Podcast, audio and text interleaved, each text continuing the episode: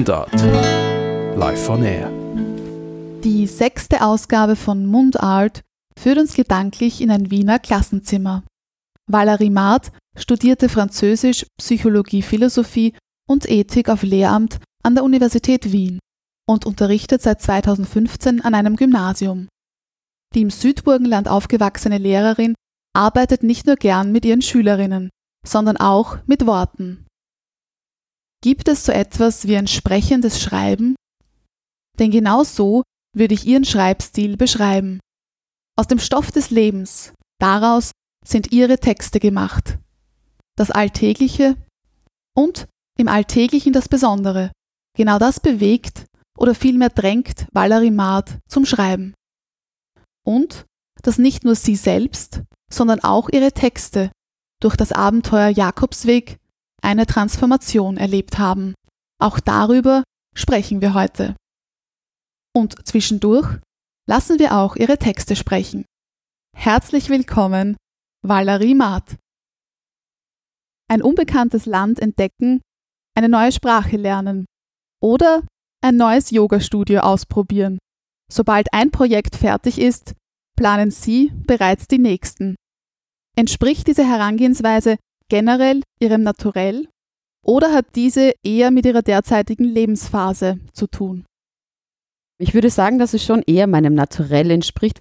Ich war schon immer so, dass es irgendwo Langzeitziele in meinem Leben gab, sei es die Reise nach Kuba, die ich letztes Jahr angetreten habe, die ich seit meinem 14. Lebensjahr eigentlich schon geplant hatte, dass ich die machen werde. Und ich bin so ein Typ auch, der selbst wenn Dinge in der Planung stecken bleiben, das heißt, es nicht zum Vollzug der Dinge kommt oder zur Ausführung, dass ich dann trotzdem Freude daran habe, darüber nachzudenken, was denn wäre, wenn sich dieser Plan realisieren würde. Ich finde es schön, wenn man Ziele hat. Durch unsere Sprachen erschließen wir uns unsere Welt, unsere Lebenswelt. Gibt es überhaupt eine Realität außerhalb unserer Sprache? Eine Biografie, die nicht automatisch auch eine Sprachbiografie ist? Denn wir machen unsere Erfahrungen innerhalb unserer Sprache, innerhalb unserer Sprachen. Und dadurch sind bestimmte Erfahrungen, Situationen, Erlebnisse bis zu einem gewissen Grad an eine bestimmte Sprache gebunden.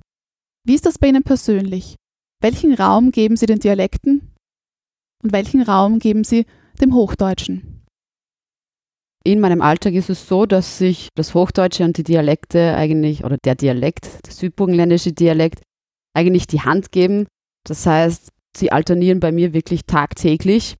Das Hochdeutsche wird bei offiziellen Anlässen verwendet oder ähm, ich verwende auch mit Freunden, die meinen Dialekt vielleicht nicht so gut verstehen, die hochdeutsche Sprache und natürlich auch im Klassenzimmer, wenn ich nicht Französisch spreche. Ansonsten die Dialekte sind wirklich in einem eher privateren Rahmen mit Freunden, die den Dialekt auch gut verstehen können und spannenderweise spreche ich auch mit manchen Kollegen im Lehrerzimmer im Dialekt. Aber es vergeht kein Tag, an dem Sie nicht Ihren burgenländischen Dialekt verwenden. Das schaffe ich gar nicht. Und wie verändert sich das nun im Klassenzimmer? Grundsätzlich versuchen Sie hauptsächlich im Fremdsprachenunterricht Französisch zu sprechen. Wie ist aber hier grundsätzlich das Verhältnis zwischen Deutsch und Französisch?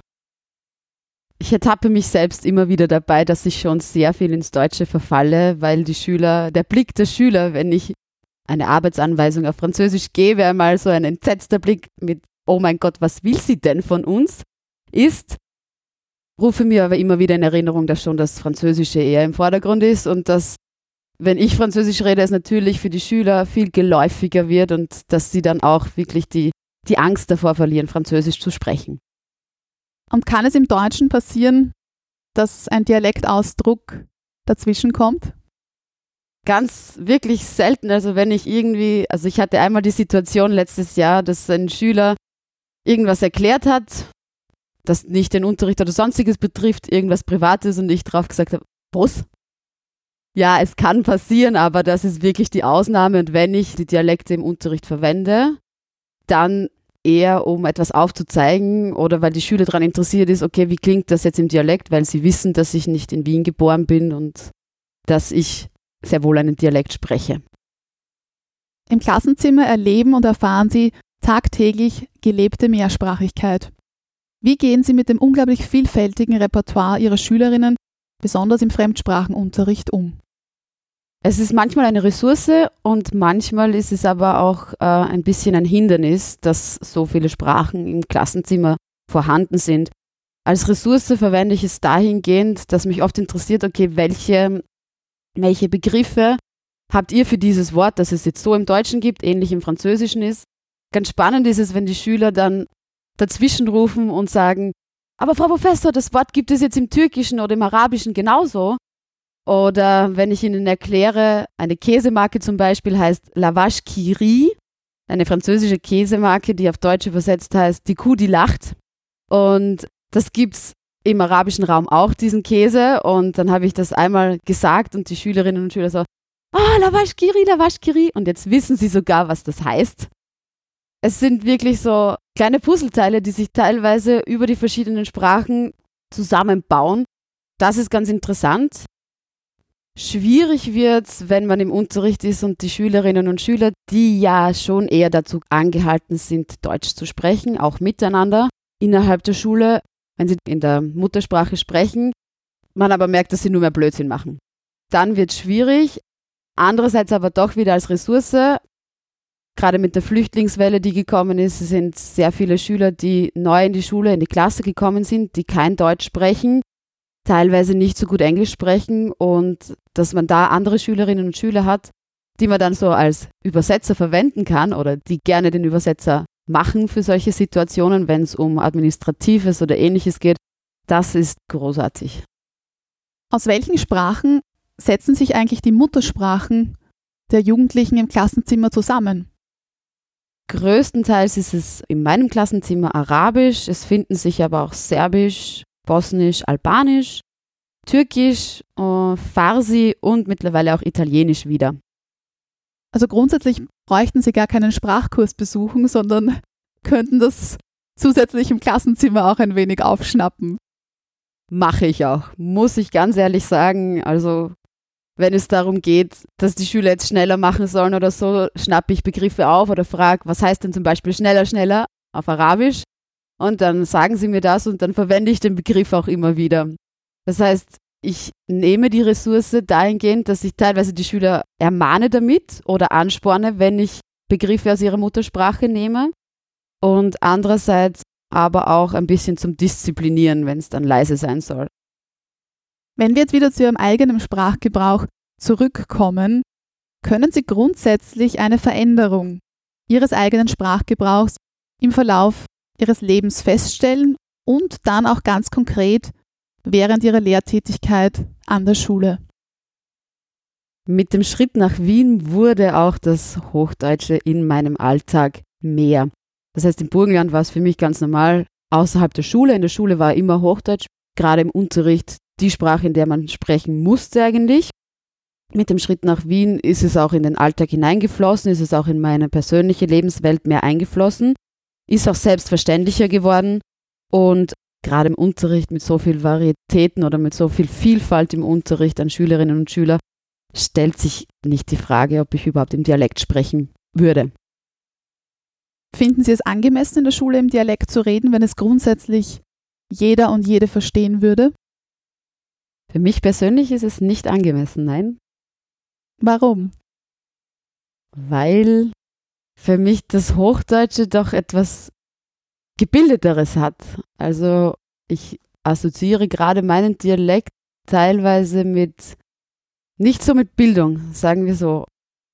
Muss auch ehrlich dazu sagen, dieser Stolz, diesen Dialekt zu haben, den ich ja teilweise aus anderen Bundesländern kenne, den habe ich selbst nicht ganz so.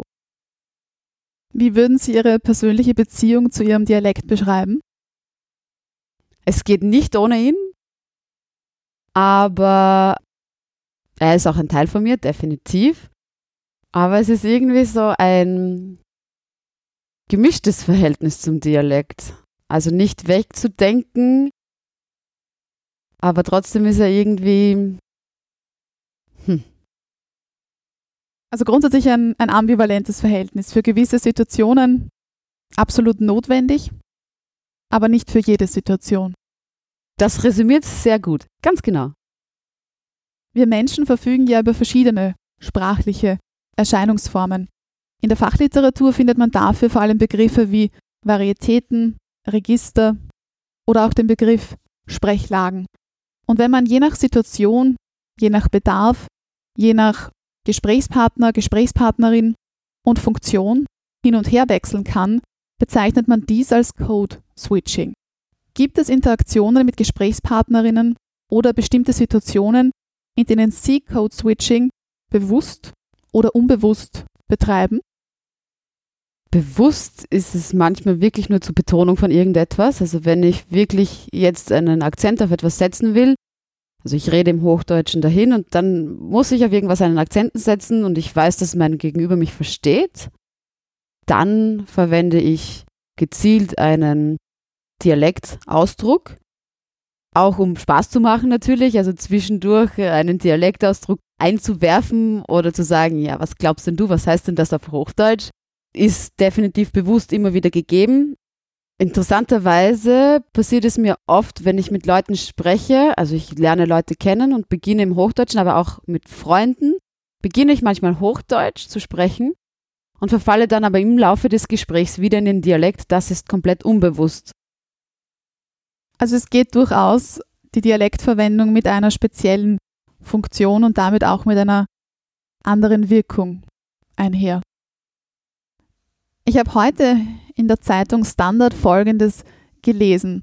100 Euro Strafe für ein Euder in Wien. Ein 22-Jähriger reagierte auf eine Polizeikontrolle mit einem Dialektausdruck und muss nun dafür zahlen. Wurden Sie schon mit dem Ausdruck Euder im Klassenzimmer konfrontiert? Nicht nur einmal. Muss auch dazu sagen, dass es mir selbst nicht im Klassenzimmer, aber doch im Lehrerzimmer manchmal rausrutscht. Ist aber nie irgendwie beleidigend gemeint oder sonst was, sondern einfach als Ausdruck des Erstaunens, gerade bei den Schülern, wenn es ihnen mal rausrutscht. Und ich kann da klar drüber hinwegsehen, denn wenn es einem selbst passiert, warum soll man es bei einem anderen anklagen? Verwenden es Ihre Schüler? Also hören Sie das? Ja, ja schon. Das ist so, ich glaube, das gehört zur Lebenswelt in Wien mittlerweile. Gibt es ja auch dieses witzige Video auf YouTube, wo permanent Euler gesagt wird und als Universalausdruck für alles gilt. Doch es, es fließt schon in die Alltagswelt der Schülerinnen und Schüler ein. Was hier ganz spannend ist, ist, dass viele der Schüler schnell einen Wiener Dialekt auch bekommen. Also wenn sie drei, vier Jahre in Wien leben und man hört sie auf der Straße sprechen oder ganz normal außerhalb des Unterrichts sprechen, man würde glauben, die Kinder sind schon seit 10, 15 Jahren in Wien. Und sie versuchen dann auch diesen Dialekt zu imitieren oder auch bewusst anzunehmen. Die Schüler, die machen das komplett unbewusst. Die machen das unbewusst, also die lernen zwar Deutsch, so eben dieses Standarddeutsch in der Schule, aber dadurch, dass sie mit einer Wiener Dialektwelt konfrontiert werden, saugen sie auch diesen Dialekt auf und haben wirklich den Wiener Slang drinnen. Spannend, spannend. Um nochmal ganz kurz auf das Euder zurückzukommen. Sie haben erwähnt, bei Ihnen ist das eher im Zusammenhang mit Erstaunen zu finden. Was glauben Sie, welche Funktion hat das Euder für Ihre Schülerinnen? In welchen Kontexten verwenden das Ihre Schülerinnen? Auch Erstaunen, definitiv, aber auch bei Entrüstung verwenden sie das im Sinne von Euder. Euder, so viel Hausübung. Genau, Euder, so viel Hausübung. Oder Euder, so viel Hausübung. aber niemals gegen einen Lehrer. Also, dass jemand zu mir Euder oder zu einem Kollegen Euder sagt, bin mir nicht einmal sicher, ob die Schüler überhaupt wissen, dass es eigentlich Alter heißt oder dass sie es nur aufgeschnappt haben, um es zu sagen, als Erstaunenswort oder Wort des Erstaunens. Kommen wir auf Ihr Studium zu sprechen. Sie haben Psychologie, Philosophie, Ethik und Französisch an der Universität Wien studiert. Was sind denn grundsätzlich die wesentlichsten Unterschiede zwischen der deutschen und der französischen Sprache? An sich die Sprache. der gravierendste Unterschied und das, womit sich meine Schülerinnen und Schüler wirklich am schwersten tun, ist einfach dieser, diese Unterscheidung zwischen gesprochener Sprache und Schriftsprache. Ich mache die Schülerinnen und Schüler auch oft genug darauf aufmerksam, dass sie wirklich gut zuhören müssen, um auch zu verstehen, dass die gesprochene Sprache wesentlich weniger Silben teilweise sogar hat. Also es wird sehr viel im Französischen verschluckt, während das geschriebene Wort dann komplett anders für die Schülerinnen und Schüler aussieht. Hätten Sie da ein Beispiel zur Veranschaulichung? Alleine das Wort, das gibt es im Deutschen auch, das Engagement. Das spricht man ja komplett anders aus, als es geschrieben wird. Und genauso geht es auch mit anderen Wörtern weiter. Und was mir daraufhin noch einfällt, ist, dass im Französischen viele Wörter gleich klingen. Also das Wort sans zum Beispiel kann man, also die Schreibweise ist anders, aber alleine von der Aussprache, das Wort sans könnte das Blut heißen, genauso gut wie das Wort ohne. Und da mache ich die Schülerinnen und Schüler auch immer darauf aufmerksam, ihr müsst das ganze Wort in einen Kontext, ihr müsst den Kontext des Satzes verstehen, damit ihr auch das Wort dann versteht und wisst, welches Wort gemeint ist. Und wie sieht es mit der Grammatik aus? Gibt es da grundlegende Regeln, die im Deutschen anders sind in Bezug auf Fälle, Singular, Plural? Es gibt kein Neutrum. Das gibt es im Französischen nicht. Es gibt männlich und weiblich und spannenderweise die dritte Person Plural. Dafür gibt es auch männlich und weiblich. Das heißt nicht nur er, sie im Singular, sondern es gibt auch im Plural ein er und ein sie, an das angepasst werden muss. Ansonsten finde ich, dass die französische Grammatik teilweise schon Ähnlichkeiten mit der englischen auch hat. Und was mir noch generell zum Wortschatz einfällt, das sage ich auch den Schülerinnen und Schülern immer, es gibt sehr viele Worte, die im Englischen ganz ähnlich klingen. Das heißt, wenn die Schülerinnen und Schüler das Wort lesen, dann sage ich auch immer, okay, versteht ihr das? Und dann schauen sie mich an und dann sage ich, denkt mal ans Englische. Und manchmal lasse ich auch Anglizismen einfließen, um zu zeigen, okay, das meint genau das, Schau dir mal bei einem gewissen Teil der französischen Wörter, könnte das im Englischen ganz gleich klingen, kann ich mir das praktisch aus dem Englischen oder sogar aus dem Deutschen holen. Haben Schülerinnen überhaupt Kontakt zur französischen Sprache im Alltag? Meine Schüler, ja. Und zwar habe ich das schon gemerkt in meinem ersten Jahr, als ich an dieser Schule war, dass sie mich mit französischem Rap konfrontiert haben und gesagt haben, hey, kennen Sie diesen Rapper, kennen Sie diese Rapperin? Ich habe gesagt, nein, klärt mich auf. Und dann gab es ein Lied, das heißt Ego. Da hatten wir zu dieser Zeit gerade Märchen im Französischunterricht und das hat mit Schneewittchen irgendwie zusammengepasst. Spieglein, Spieglein an der Wand. Und daraufhin habe ich gleich die Stunde drauf das Lied im Unterricht mit ihnen gemacht. so schaffen sie es sehr gut, an die Lebenswelt der Schülerinnen anzuknüpfen. Ich versuche es, ja, und gerade mit dem arabischen Raum, mit den ehemaligen französischen Kolonien, kann man schon auch anknüpfen dran an das Wissen der Schülerinnen und Schüler und die Sprache mehr hereinholen oder lebendiger machen. Was ich immer wieder versuche, die Käseverkostungen, die ich einmal pro Jahr in irgendeiner Klasse mache, wo es dann diesen Tenor geht, aha, müssen wir das wirklich kosten? Ihr müsst nicht, aber es schadet euch nicht. Dann in Wien gibt es ein französisches Viertel. Da habe ich mir mal angeschaut, okay, was gibt es dort? Es gibt ja die französische Schule, französische Buchhandlungen, es gibt französische Schreibwarengeschäfte, eine französische Tanzschule. Und nachdem ich mir das überlegt habe, habe ich schon zweimal eine Schnitzeljagd im neunten Bezirk eben gemacht mit den Schülerinnen und Schülern. Und das letzte, was ich gemacht habe mit meinem Wahlpflichtfach, war, also mit denen, die Französisch so interessiert, dass sie es noch zusätzlich lernen, wir hatten eine Lektüre in der Klasse und ich habe mit den Schülerinnen und Schülern gesagt, so, ihr ruft jetzt in der Buchhandlung an, ihr bestellt euer Buch. Also habe ich mein Handy genommen und weitergereicht von Schüler zu Schüler, die mussten dann alle auf Französisch sprechen. Und genauso beim Abholen des Buches, ich habe diese acht Schüler geschnappt und bin mit ihnen in die Buchhandlung gefahren und sie mussten auf Französisch das Buch nehmen und bezahlen. Sehr authentisch.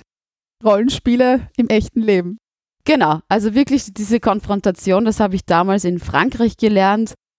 Ich war in Frankreich Sprachassistentin für die deutsche Sprache und da meinte eine französische Deutschlehrerin, die Schülerinnen und Schüler sollten für den Ausflug nach Deutschland doch verschiedene Touristeninformationen per Mail anschreiben und um Informationen fragen. Und ich habe mir zuerst gedacht, so, was für einen Sinn macht das?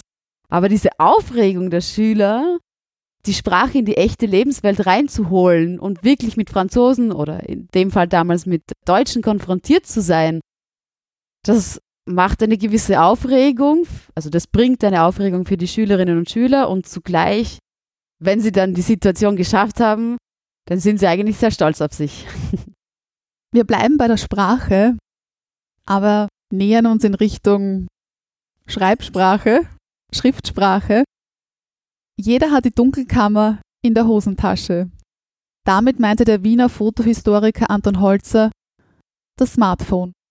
Bei Ihnen gilt es eher für Ihr Notizbuch, ohne welches Sie kaum Ihre Wohnung verlassen. Sprache ist Ihr Material. Schreibmaterial, um genau zu sein. Warum schreiben Sie überhaupt? Warum schreiben Sie Texte? Ich kann mich gar nicht an meinen ersten Text, den ich verfasst habe, erinnern, aber mir Gedanken darüber gemacht habe, warum ich schreibe, und das sage ich auch immer, meine Texte sind seelisches oder mentales Auskotzen. Das heißt, manchmal ist es für mich so, dass sich Dinge einfach anstauen in mir und dass ich das Gefühl habe, ich muss diese Dinge zu Papier bringen. Das heißt, das Schreiben hat so einen befreienden Aspekt für mich. Und ich schreibe, um Dinge in Frage zu stellen, oft auch um meine Gedanken zu ordnen. Und auch wenn es mir oder wenn ich in keiner so guten Stimmung bin, um auch diesem Frust irgendwie seinen Platz zu lassen, schreibe ich. Schreiben Sie für sich selbst oder haben Sie beim Schreiben oder sagen wir bei manchen Texten auch ein Publikum vor sich, einen Leser, eine Leserin, eine konkrete Person? Der Großteil meiner Texte ist für mich selbst. Gerade so im letzten Jahr, also die Texte waren wirklich Texte, die ich für mich geschrieben habe. Aber es gibt schon auch Texte, gerade wenn ich Dinge in Frage stelle, die sich an ein Publikum richten oder die sich an die Außenwelt richten, aber ein konkretes Publikum, einen Adressaten habe ich normalerweise nicht vor Augen. Macht es vielleicht auch das Schreiben einfacher? Ja, weil ich keine Rücksicht nehmen will, muss, kann. Sperre. Ich überlege zum Thema Sperre und plötzlich Sperre. Denksperre, das undurchlässige Nudelsieb, alles da, alles versperrt. Gedanken versperrt, Reizübertragung versperrt, Mund versperrt. Versperrter Mund. Kein Wort. Die Lippen sind bereits ganz wund, denn ausgesprochen wird nichts. Die Zunge reibt sich an den Lippen. Aussprechen. In Worte gekleidet, die alles bedeuten könnten, die Interpretationsspielraum lassen, ja nicht geradeaus. Direktheit macht verwundbar. Direktheit hat bereits verwundet. Und das Schlimmste? Ja, selbst Direktheit könnte missinterpretiert werden. Das sage ich dir mitten in die Fresse rein und du? Du scheinst nicht derselben Ebene mächtig zu sein. Tölpelhaft diese Sprache. Ein Hoch auf den Interpretationsspielraum. Ich kann es dir blumig umschreiben und werde doch nicht verstanden. Ist das Wort die Mühe wert? Wir erinnern, wir erleben und wir erfahren im Kontext von Sprache. Worte verbinden, Worte trennen und können so unglaublich vieles errichten oder auch anrichten. Warum lieber schreiben als sprechen? Lieber geschriebenes als gesagtes? Gute Frage. Warum lieber schreiben? Dadurch, dass meine Texte keinen Adressaten haben, hat mein geschriebenes Wort, haben meine Texte nicht das Ziel zu kommunizieren mit einer anderen Person. Meine Texte, also ich schreibe meine Texte, damit sie irgendwo festgehalten sind, aber nicht um in einen Kommunikationsakt von meiner Seite aus mit dem Leser einzutreten. Und ich sehe gerade auf Ihrem aktuellen Notizheft, welches hier neben Ihnen liegt, steht dazu passend auch folgendes Zitat. Schreiben ist nur eine Art des Sprechens, bei der man nicht unterbrochen wird. Ist das vielleicht auch ein Aspekt, dass Papier bekanntlich geduldig ist, Papier nicht zurückspricht, Papier mehr verzeiht? Wahrscheinlich schon, ja. Wenn ich eben an dieses mentale Auskotzen denke und an dieses ich will, dass es hier steht, ich will, dass es auf diesem geduldigen Papier festgehalten ist, dann gleicht das Ganze einer Art Écriture-Automatik. Eine Écriture-Automatik ist dieses Schreiben um des Schreibens Willens. Also das wird auch manchmal im pädagogischen Kontext verwendet. Zum Beispiel, ich kenne es aus dem Philosophieunterricht, den ich mal gehalten habe. dass ich den Schülern zum Beispiel die Worte gebe, Freiheit ist für mich. Und dass sie dann hinschreiben wollen, was sie können. Fünf Minuten nur schreiben um des Schreibens Willens und wenn ihnen nichts einfällt, sollen sie schreiben bla bla bla bla bla. Und dann, wenn sie wieder einen Faden in den Kopf haben, weiterzuschreiben. Und deswegen, ja, ich denke, das Papier ist geduldiger und was auf dem Papier steht, das ist gesetzt. Und das muss nicht von einem anderen in Frage gestellt werden, so wie in der direkten Kommunikation, sondern es liegt einfach einmal da. Versperrter Mund. Demnach, wie bereits erwähnt und als optimalere Lösung verifiziert, kein Wort. Stille. Rein, pur, klar. Ich sage einfach nichts. Das muss doch bitte verständlich sein. Wo kein Wort, da kein Definitionsproblem. Stille, gemeint als Nein, danke, ich will den Apfel nicht. Stille, aber auch als Ja, ich will den Apfel, mehr als alles vielleicht in diesem Moment. Aber genauso Stille als Ich nichtse dich. Ich treffe nicht den Apfel auf deinem Kopf, sondern das Herz in deiner Brust. Und zugleich sage ich dir das mit meiner Körpersprache. Mert, es lässt noch viel mehr Spielraum. Wie kann ich mir denn sicher sein, dass der andere meine Stille richtig interpretiert? Was nun? Versperrter Mund. Kein Wort. Umdrehen. Weggehen. Und all das unausgesprochen lassen, was ich dem anderen sagen wollte. Brennt sich ja eh nur in meine Gedanken ein. Der Schrei, der nicht nach außen dringt. Verdammt nein, ich sage es. Ich sage es, auch wenn ich den anderen so lange rütteln muss, bis es ankommt. Auch wenn ich es tausendmal umschreiben muss. Auch wenn ich Gefahr laufe, den anderen nicht zu erreichen. Hauptsache, ich habe es versucht. Alain de Botton spricht davon, dass sein Beruf, Schriftsteller zu sein, nicht einfach ein Beruf ist, sondern der Zustand des Zuhauseseins in der Welt. Indem er schreibt, versteht er. Was sind das für Gefühle? Was sind das für Stimmungen, Situationen, die Sie zum Schreiben bewegen oder manchmal auch nahezu drängen? Drängen ist gerade das richtige Wort.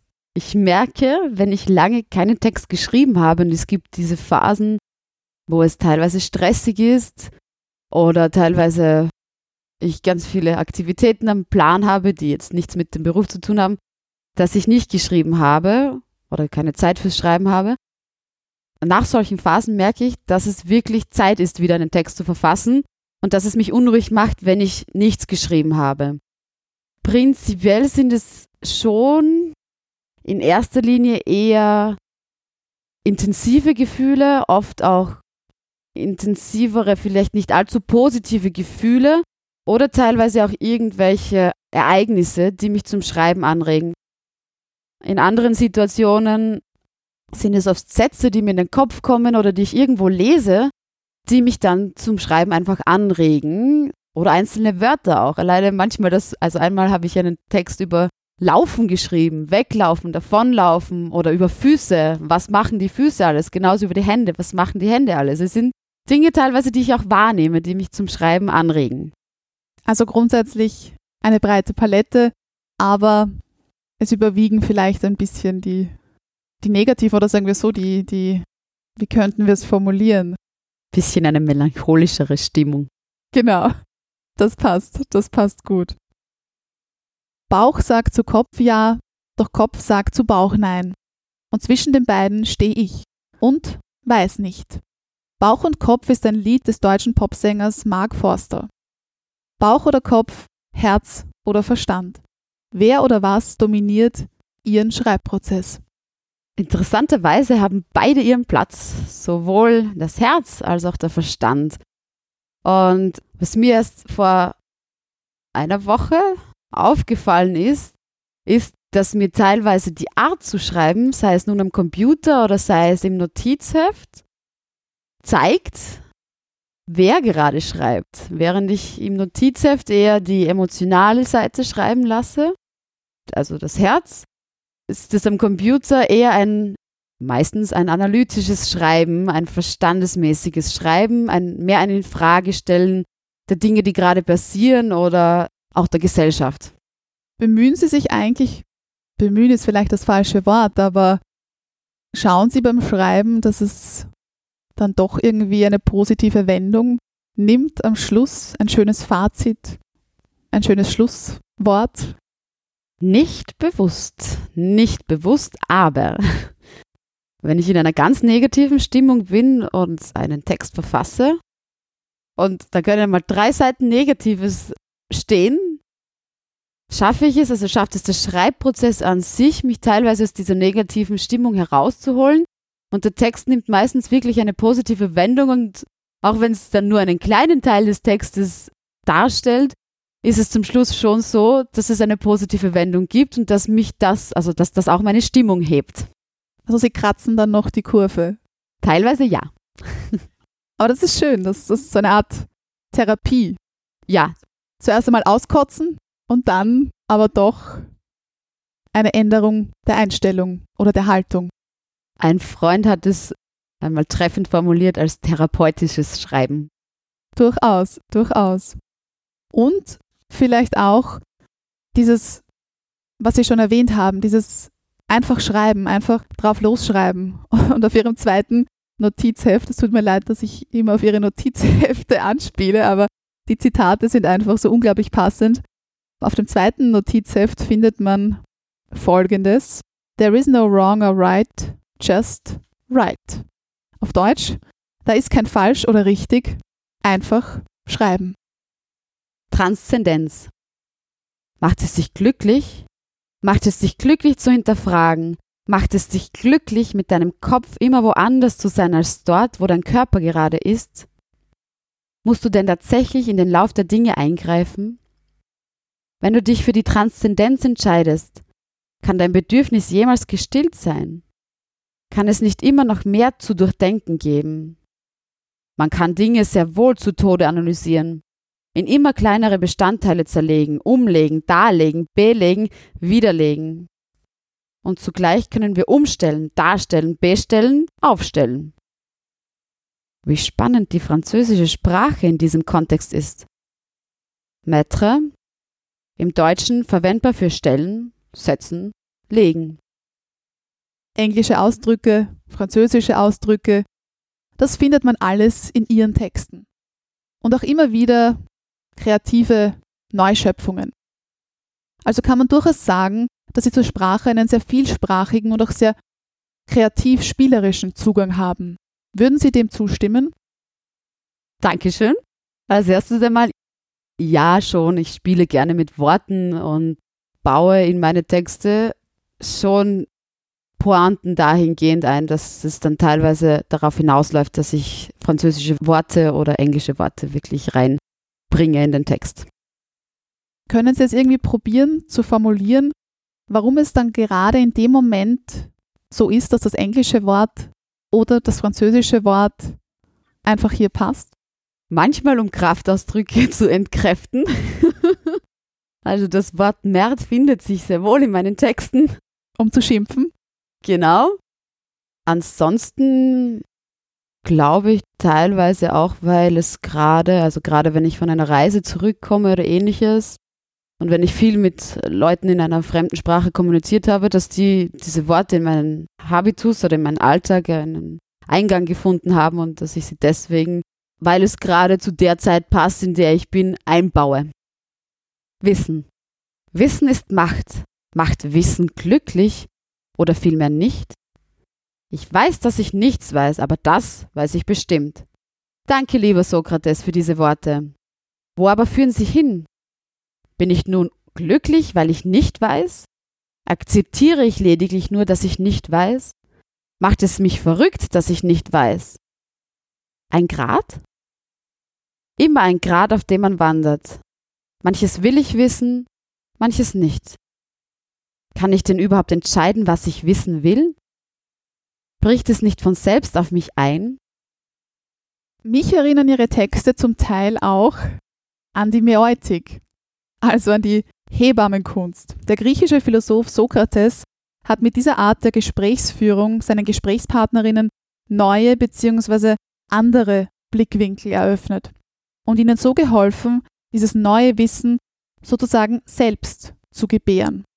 Und auch in ihren Texten findet man oft Begriffserläuterungen bzw. Versuche, große begriffliche Brocken wie Freiheit, was ist Authentizität, wann bin ich authentisch, wie bin ich authentisch oder was ist Wissen.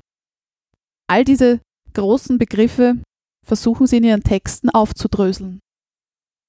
Ich stelle keinen meiotischen Anspruch, bestimmt nicht. Ich freue mich natürlich, wenn ich durch meine Texte Leute zum Nachdenken anrege. Meine Texte sind eben ein Philosophieren über das Leben, ein Nachdenken über die Dinge, die mich gerade beschäftigen oder einfach der Umstand, Dinge aus einer anderen Perspektive zu beleuchten. Deswegen versuche ich auch gerade bei den analytischen Texten, dass ich auch ab und an philosophische Richtungen einbaue. Es freut mich natürlich auch, wenn die Leute sich auch kritisch mit meinen Texten auseinandersetzen, was einige meiner Freunde, denen ich ab und zu Texte vortrage, auch machen. Denn das erweitert meinen, meinen Blick auch wieder. Was muss ich wissen? Was soll ich wissen? Was darf ich wissen? Was kann ich wissen? Wie verrückt es mich macht, wenn ich nicht weiß, ob ich krank bin. Wie verrückt es mich macht, wenn andere etwas wissen, das ich nicht weiß. Wie verrückt es mich macht, wenn ich nicht weiß, wie der andere zu mir steht. Aber dreh doch die Medaille. Wie verrückt es mich macht, wenn ich weiß, dass ich krank bin. Wie verrückt es mich macht, wenn ich etwas weiß, das andere nicht wissen. Wie verrückt es mich macht, wenn ich letztlich herausfinde, wie der andere zu mir steht.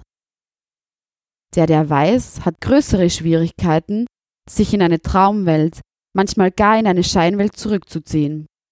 Er weiß ja. Er muss sich nicht ausmalen. Wissen als Begrenzung der Fantasie? Und über diesen ganzen Gedanken trotzdem die Damoklesschwertfrage. Was kann ich überhaupt wissen? Weiß ich, dass ich bin? Kann ich jemals etwas vom anderen wissen? Letztlich weiß ich nicht, wie er die Welt wahrnimmt. Ich weiß nicht, wie er die Welt fühlt. Ich weiß nicht, welche Kategorien er in seinem Kopf gebildet hat, um sich in dieser Welt zurechtzufinden. Bestimmtes Wissen demnach unmöglich, konkretes Wissen eigentlich beliebig. Wenn man einen Text hört bzw. liest, es passiert etwas.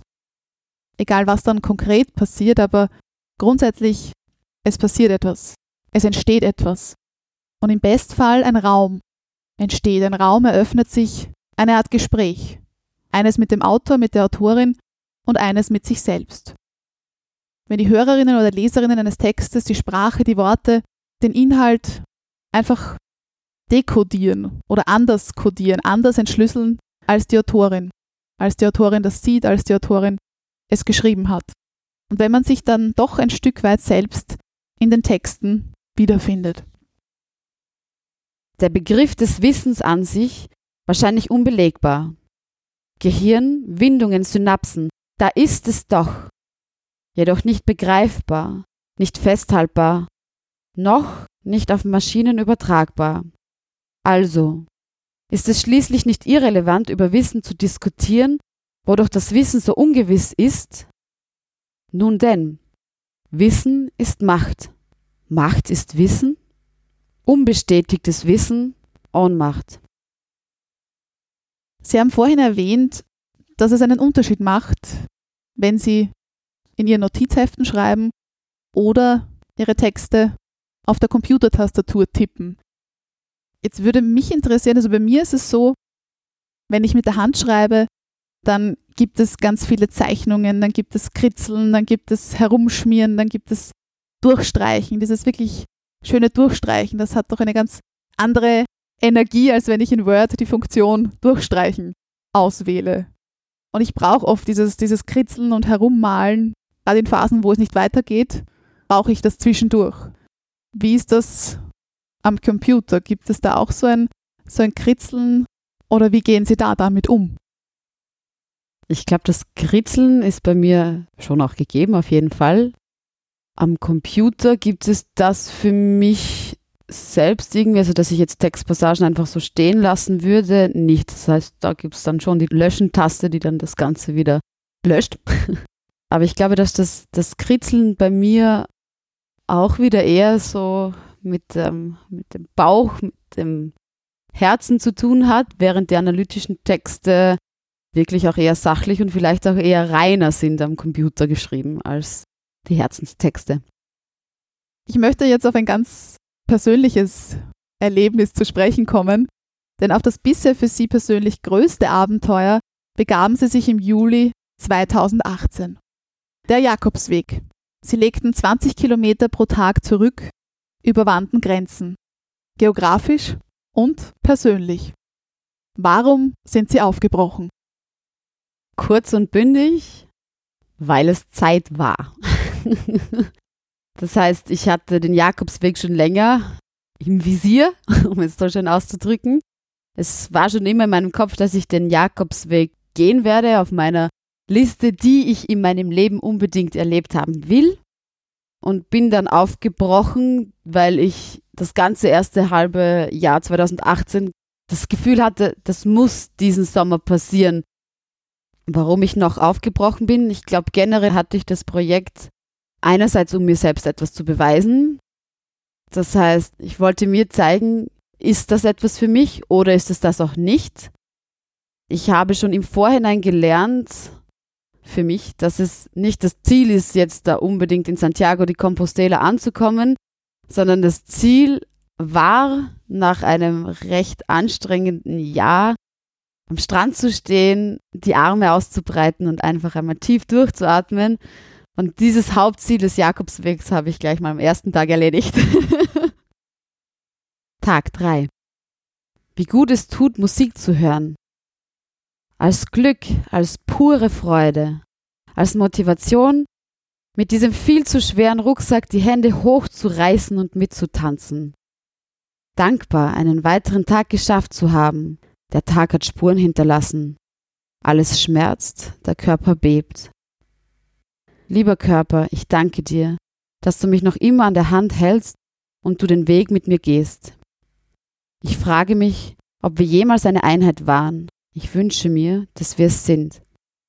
Es tut mir leid, dass ich dich immer wieder ausbeute. Es tut mir leid, dir nicht immer vertraut zu haben. Gehen wir von nun an den Weg gemeinsam.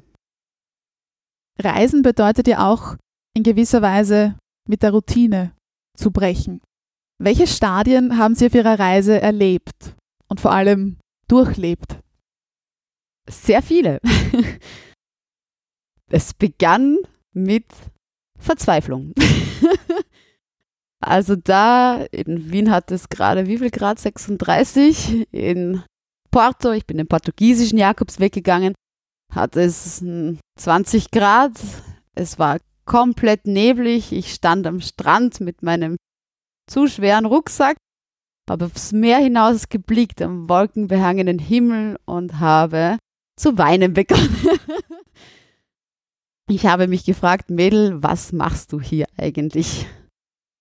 Hab dann eben meinen, mein Hauptziel erledigt und als dann ein Mann mit Hund, ich schätze ein Portugiese, an mir vorbeigegangen ist, sich vor mir aufgebaut hat, mir in die Augen geblickt hat und gesagt hat, Bon Camino, das heißt guten Weg, gute Reise, habe ich für mich gesagt, okay, jetzt geht's los, there we go. dann waren es sehr viele verschiedene Phasen. Es war einerseits die Phase, wo der Körper einfach sagte, es geht gar nichts mehr. Genauso wie, also das Schlimmste generell ist, in der Früh aufzustehen, in dieser Herberge mit 50 bis 100 anderen Leuten zu sein und zu sagen, aha, die ersten kraxeln um fünf aus ihren Betten, ich will noch liegen bleiben, lasst mich doch liegen bleiben. Um dann um 7 Uhr loszugehen und einmal die erste Stunde zu sagen, warum? Und dann kommt man irgendwann in diesen Rhythmus rein und dann nimmt man wahr und dann nimmt man die Natur ganz anders wahr. Dann sind die ganzen Sorgen, die einen zu Hause einfach verfolgen, irgendwie sehr weit weg. Und dann abstrahiert man auch von dieser ganzen Interpretation. Wir Menschen sind doch Leute oder sind Wesen, die interpretieren alles, was um sie herum passiert. Einfach einmal auf einem Weg zu sagen, nein, ich breche runter, nein, ich nehme wahr. Ich habe viel mehr meinen Geruchssinn dann ausgeprägt gehabt nach dieser Reise. Ich sehe viel mehr Farben seit dieser Reise. Ich stehe teilweise vor Bäumen, betrachte sie und bin fasziniert, sei es jetzt in Wien oder sei es irgendwo im Burgenland. Also schon irgendwo eine Hinwendung zur Natur, weil das Leben, das reguläre Leben eines Menschen so schon sehr, sehr schnelllebig ist und sehr stressig auch irgendwo ist. Und meistens, wenn ich dann in der nächsten Herberge ankam, war es ein Moment des Innehaltens, des Runterkommens und dann haben die Gedanken irgendwie begonnen und dann war es gut, dieses Notizbuch mitzuhaben und die Gedanken des Tages zusammenzufassen und auch die neuen Gedanken, die daher geflossen oder geflogen kamen, auch nochmal zu notieren. Deswegen es gab eigentlich kaum einen Tag, wo ich nicht geschrieben habe, um irgendwo auch dieses Gefühl festzuhalten, dieses Gefühl des Ankommens, diese Dinge, die man auch verdrängt hat über Jahre, die dann einfach aufgekommen sind in einem, auch niederzuschreiben. Und der Jakobsweg hat mich schon, es klingt ein bisschen abgedroschen, das weiß ich aus allen Ratgebern und ähnlichen, aber der Weg hat mich Dinge näher gebracht, die ich sehr lange eigentlich aufgeschoben habe. Und dann wurde schlussendlich aus dem anfänglichen Warum mit großem, dicken Fragezeichen ein Darum, ein Darum mit großem Rufzeichen. Darum habe ich es gemacht, darum habe ich Mut bewiesen, Mut bewiesen, den Mut aufzubrechen, den Mut weiterzugehen und auf den Körper, auf die eigene Stimme zu hören. Tag 8. Null Kilometer. Stehen bleiben, weil der Körper nach 150 Kilometern jetzt einmal Nein sagt. Ja, ich komme dir auf kleinen Schritten entgegen, lieber Körper, weil wir beide das nur als Team schaffen. Jeden einzelnen Schritt auf diesem Weg, der sich das Leben nennt. Gehen, schreiben, lesen. Diese Trias findet man auch in der Philosophie wieder. Sokrates spazierte am liebsten am Marktplatz, Rousseau und Kant seien begnadete Spaziergänger gewesen. Und Søren Kierkegaard spricht überhaupt davon, sich den besten Gedanken ergangen zu haben und keinen Kummer zu kennen, dem man nicht weggehen kann. Dieses Unterwegssein am Jakobsweg. Inwieweit hat sie das, dieses Wandern, dieses Spazieren verwandelt? Und inwieweit spüren Sie diese Verwandlungen jetzt noch? Es hat mich mehr geerdet, dieser Weg. Eben wie ich es vorher schon erwähnt habe, dass ich die Natur viel mehr wahrnehme, dass ich teilweise Blätter von den Bäumen abreiße, an ihnen reibe und sie einfach rieche, um die Natur in mich aufzusaugen. Und ich liebe es auch mittlerweile alleine zu gehen dieses alleine für sich sein, alleine wirklich der Natur nahe zu sein, eben diese Wiederbesinnung auf das Wahrnehmen. Denn wenn man mit jemandem spazieren geht, ist es oft so, dass man dann sich über Dinge unterhält und dass man doch wieder beim Verstand ist. Und wenn man aber alleine geht, dann ist es gerade dieses Abstrahieren vordergründig. Und es hat auch einen meditativen Charakter für mich und eben mit dieser Natur und mit Sokrates in Verbindung es hat mich zum Staunen gebracht, dieses Gehen am Jakobsweg, zum Staunen über die großartigen Dinge, die Natur uns bietet. Und auch schlussendlich, wie Sie gesagt haben, Frieden zu schließen. Vielleicht auch mit Dingen, also zuerst Dinge aufzuarbeiten, aber dann auch mit Dingen abzuschließen. Frieden zu schließen mit Dingen, die holprig sind oder vielleicht nicht immer so laufen, wie, wie wir es gerne hätten. Und dann gibt es dann noch eine Trias, Musik, Rhythmus und Gehen. Ja, auch diese drei Aspekte passen ungemein gut zusammen. Und auch sie hatten Lieder, die als Reiseführer fungierten. Tag 9. Ich und niemand anderes. Mein Urlaub, mein Körper, mein Wille, meine Zeit für mich. Und daher klingt es, das Lied, unter dessen Motto die gesamte Reise steht. Es ist das Lied von Matt Simmons catch and release. Lose every sense of time, take it all in and wake up that small part of me. Day to day I'm blind to see and find how far to go. Ich verliere jegliches Zeitgefühl, ich nehme alles auf und erwecke diesen kleinen Teil in mir, den ich im Alltag nicht erkenne. Und ich lerne, wie weit ich noch gehen muss. Everybody got their reason, everybody got their way. We're just catching and releasing what builds up throughout the day. Wir alle haben unsere Gründe. Wir alle haben unsere eigenen Herangehensweisen. Wir nehmen in uns auf und lassen wieder frei. Alles, was sich im Laufe des Tages aufstaut. Um abschließend nochmals zur Sprache zurückzukommen, als Idiolekt wird die Sprache eines Individuums bezeichnet. Die Sprache einer Gruppe hingegen als Soziolekt. Sprache kann aber nicht nur nach der räumlichen Verteilung, wie wir bereits wissen, in Dialekte, Regiolekte oder regionale Umgangssprachen unterschieden werden, sondern zum Beispiel auch nach Geschlecht, nach Alter oder nach der Funktion. Und zu den sogenannten Funktiolekten zählen unter anderem die Pressesprache, die Sprache der Literatur oder diverse Fachsprachen, Fachjargons, wie zum Beispiel von Berufsgruppen wie Ärzten, Ärztinnen oder Jägern, Jägerinnen. Und als Funktiolekt lässt sich durchaus auch das Sprachverhalten von Personen auf Wanderschaft beschreiben. Zusätzlich gibt es ja auch genügend Wandergedichte, Wanderlieder, sicher auch einen Wortschatz, der zum Wandern dazugehört oder Begriffe, die einfach Personen auf Wanderschaft verwenden. Wir haben nun bereits darüber gesprochen, wie sie diese Reise verändert hat, beziehungsweise welche Veränderungen diese Reise bewirkt hat. Nun interessiert mich noch, welche Auswirkungen diese Erfahrungen auf ihre Texte hatten. Seit dem Jakobsweg verfasse ich Texte, die, die mehr auf mich selbst fokussiert sind, wo ich wirklich das Gefühlsleben, die Innenwelt mehr in den Fokus nehme, was mich vor ein paar Tagen, ich habe es vorhin angesprochen, dazu gebracht hat, mich zu fragen, ob ich überhaupt noch solche analytischen Texte wie vor einem Jahr verfassen kann. Habe den Computer aufgedreht, mich hingesetzt und in 20 Minuten so einen Text auf den Computer eingeklimpert, um dann zu sagen, ja, okay, geht noch, Gott sei Dank. Etwas anderes ist, dass mich auch mehr positive Dinge seitdem zum Schreiben anregen.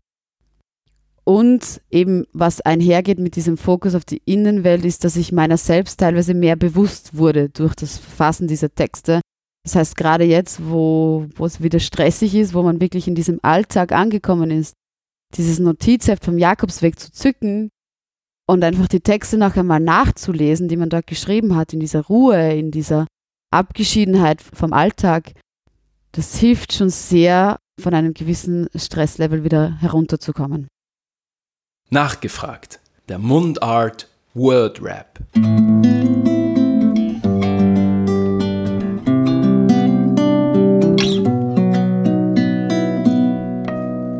Zuletzt Nein gesagt habe ich. Zu meinem Pflichtbewusstsein, als ich merkte, dass die Gesundheit doch Priorität hat. Fluchen im Hochdeutschen oder im Dialekt. Durchaus beides, aber auch in anderen Sprachen. Ich habe keine Ahnung wieso. Wenn ich etwas daran ändern könnte, wie ich als Kind erzogen wurde, was wäre das? Bessere Frage darauf ist, wer wäre ich denn heute, wenn ich etwas ändern würde? Mein Lieblingswort im südburgenländischen Dialekt ist das Wort Krumpern. Denn das bedeutet Kartoffel auf Südburgenländisch und wenn ich mit Freunden im Dialekt spreche, das Wort Krumpern ganz selbstverständlich verwende, fällt mir oft auf, ach Gott, die wissen ja gar nicht, was das ist. Eine gute Lehrperson ist für mich eine Mischung aus engagiert und zugleich aber auch gelassen. Dafür werde ich nie zu alt sein. Mit Freunden lachen, bis der Bauch schmerzt. Anerkennung ist für mich oft auch einfach nur das Wort Danke. Die heutige Jugend ist das ist für mich die Erwachsenengeneration, die morgen über die morgige Jugend den Kopf schütteln wird. mein letzter Geistesblitz war, als ich mir dachte, wir könnten doch das nächste Sozialprojekt in der Schule die Schüler selbst ausführen lassen. Ziel Selbstengagement. Jetzt ist die Zeit für genau diesen Moment.